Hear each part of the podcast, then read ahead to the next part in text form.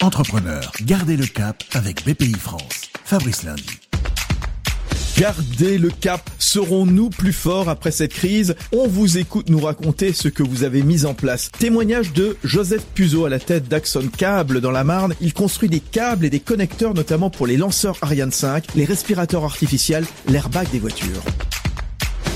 On a dit on n'arrête pas pendant la crise, on ne ferme pas du tout. Aucune de nos filiales, et notamment pas celle qui est la plus grosse, qui est à Montmirail dans la Marne, on a 750 salariés, on ne s'est jamais arrêté.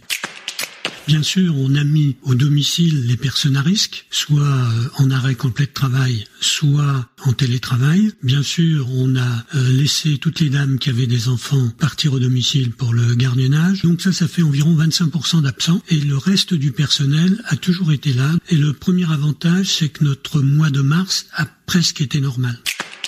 Il y a des clients qui étaient pressés parce qu'ils fermaient pas tout de suite ou parce qu'ils réouvraient et qu'il leur fallait des pièces en avance. Donc là, je dirais, on a marqué des points par rapport à nos concurrents américains qui ont plutôt brutalement fermé leurs usines.